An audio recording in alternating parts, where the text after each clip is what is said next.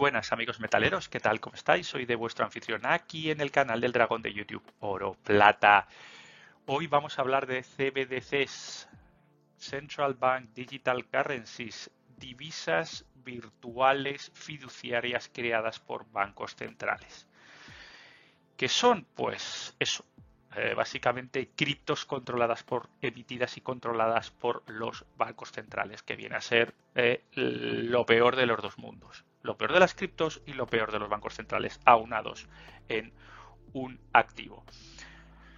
Bueno, pues eh, esta semana Zimbabue ha dicho que va a empezar a implementar su propia CBDC, ¿Es nuevo? No. Hay muchos países que están pensando en pruebas de generar, de emitir este tipo de activos de divisas. Lo que es novedad es que Zimbabue lo va a respaldar 100% con oro. Oro digital. Vamos a ello, que os lo explico. Para entender el volantazo que quiere dar Zimbabue es importantísimo echar la vista atrás y, ver de dónde vienen eh, los orígenes políticos, sociales y económicos de Zimbabue. Bueno, Zimbabue es la anterior Rhodesia del Sur. Eh, Rhodesia del Sur, que fue un territorio colonial de la corona británica conquistado por Cecil B. Rhodes y su ejército privado, ejército privado financiado por los diamantes de De Beers, del cual eh, compañía que era fundador, eh, una compañía que controló el mercado mundial de diamantes desde pues prácticamente 1880 hasta antes de ayer, o sea todo el siglo XX y parte del XXI. Eh, y bueno, pues eh, Silver Rhodes eh, tiene noticias de que hay oro más al norte de la frontera y decide, decide cruzar y tomar ese territorio, por supuesto, para él explorar las minas, pero como siempre en nombre de la corona británica, estilo colonial británico de toda la vida. no solo encuentra oro, sino que además tiene otro activo importantísimo el país, que es la agricultura tiene una altiplanicie de en torno a unos 1100 metros de altitud que es extremadamente rica en cereales. Eh, de hecho, hasta hace no demasiado se le llamaba la el granero de África, donde eh, un país que alimentaba de grano a todo África Central y todo Sudáfrica. Eh, tremenda, tremendo, tremendos recursos naturales del país. En fin, ¿qué ocurre después de eso? Pues bueno, que tiene una, por supuesto, un periodo colonial hasta 1965 donde se descolonializa y queda eh, Rhodesia como país independiente, pero controlado por una minoría blanca. Eh, se crean guerrillas al estilo africano en los años pues eso, 70, 80 de corte socialista. Ahí, eh, al final toma la guerrilla el control en 1980 y el régimen de Rhodesia cambia. Y cambia a denominar, bueno, pues cambia a pues este democracia, democrático socialismo que bueno, pues empieza en 1980 y se cambia la moneda. Ya el dólar de Rhodesia deja de existir y se pasa al dólar de Zimbabue. En 1985, año clave, toma el poder Robert Mugabe. Robert Mugabe, que estuvo en el poder durante varias décadas. Eh, una, un personaje icónico eh, africano que, bueno, pues también, eh, pues vamos a decir, congrega lo peorcito de todos los tópicos de dictador africano socialista. Con la agravante de que, bueno, al parecer, a finales de los 90, una se, le empieza a revelar unas complicaciones de una enfermedad, la sífilis, que ya aparentemente, o dicen las malas lenguas, que llevaba arrastrando desde eh, pues eso, finales de los 80. El problemita de la sífilis es que eh, se tienen graves problemas mentales en cuanto a enfermedad. Se desarrolla pues un montón de paranoias, un montón de eh, pues eso, visiones, etcétera, y decide cambiar radicalmente, dar volantazo a un país que más o menos se había mantenido en una forma discreta durante los 80 y durante los 90, basado sobre todo en eh, esa inercia que venía de las infraestructuras y de los sistemas educativos británicos. Con lo cual, como digo, decide dar ese volantazo a finales de los 90 con el Land Reform, que es el Land Reform, es la reforma de la tierra, la ley, nueva ley agraria, que básicamente expropiaba a todos los tenedores de granjas y los echaba fuera del país. Y les daba al pueblo así entre comillas, eh, la eh, explotación de las granjas. Como os podéis imaginar, eh, dos temas. Uno, esto no se hizo de manera pacífica, hubo bastante sangre de por medio. Y lo segundo eh, fue un auténtico desastre porque todo lo que huele a expropiación y a eh, pues eso a nacionalización pues termina en el más absoluto colapso el más absoluto desastre.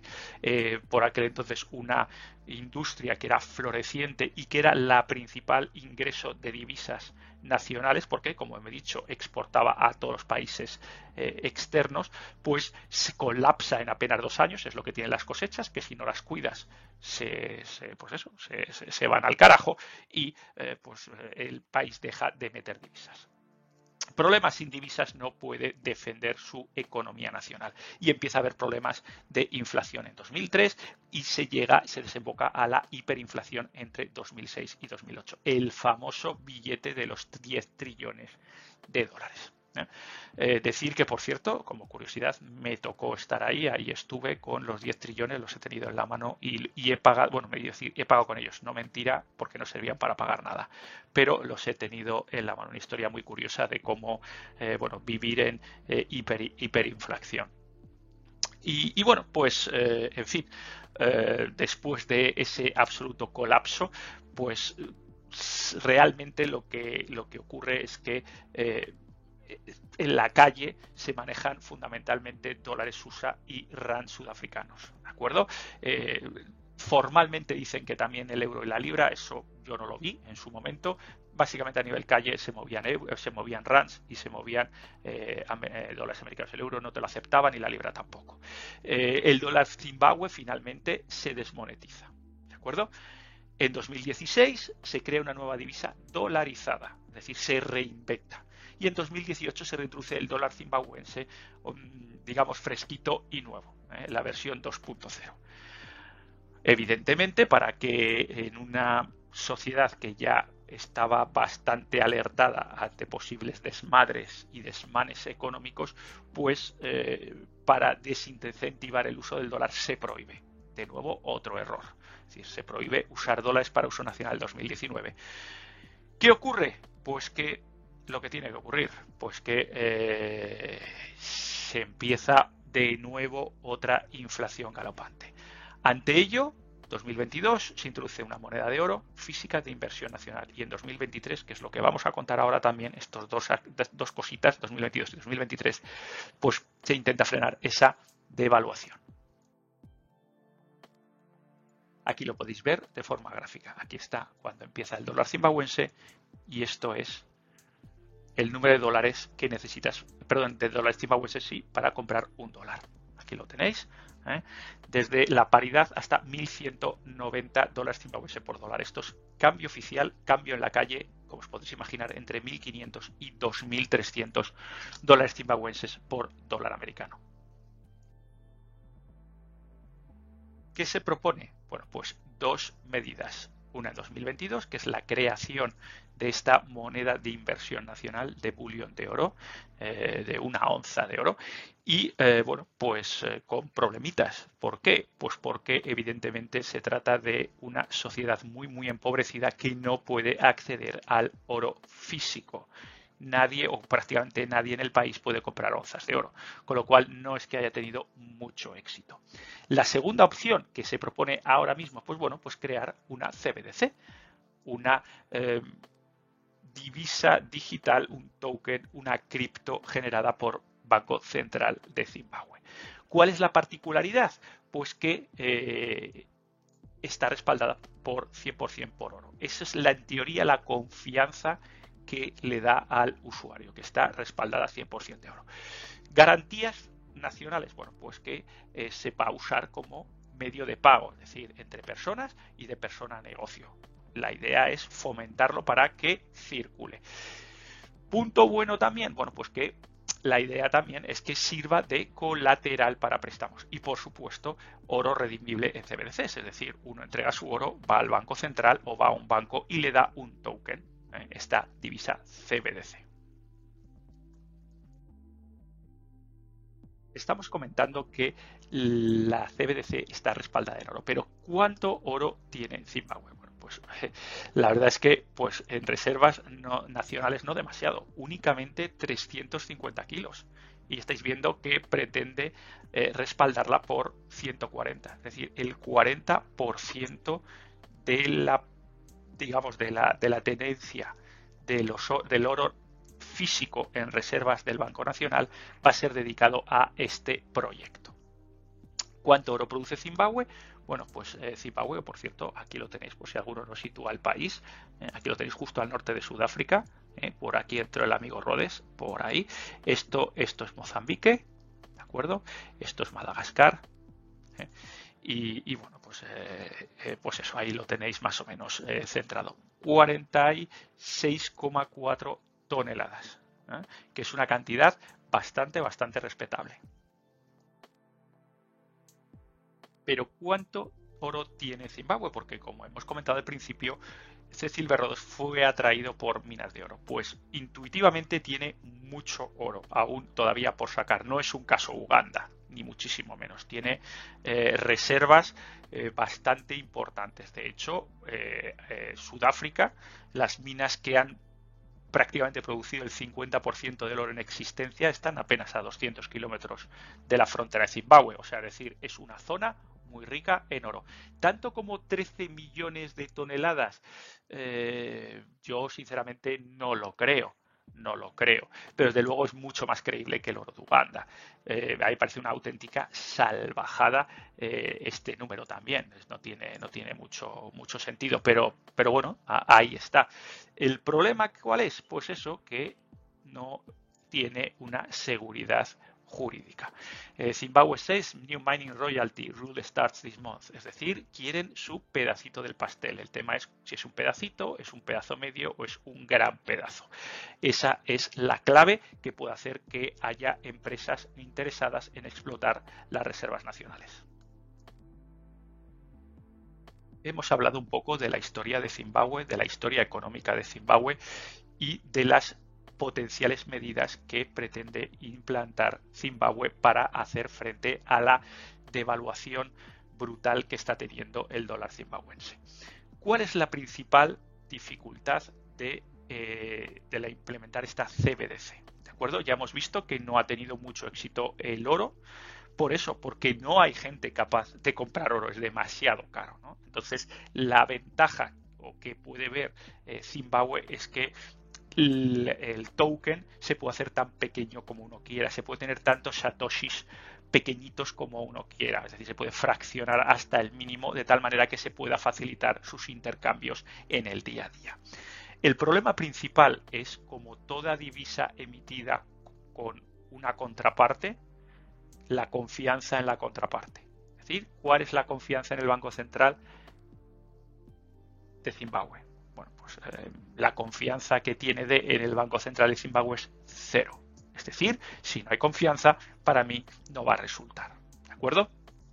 ¿Por qué no hay confianza en el Banco Central eh, de Zimbabue? Porque yo no, personalmente no tengo confianza. Bueno, pues porque trata de un Estado fallido. Es un Estado socialista, es un Estado que, bueno, pues no respeta la propiedad privada, es un Estado que seguramente haya muchísimas dificultades para respetar los contratos, ¿eh?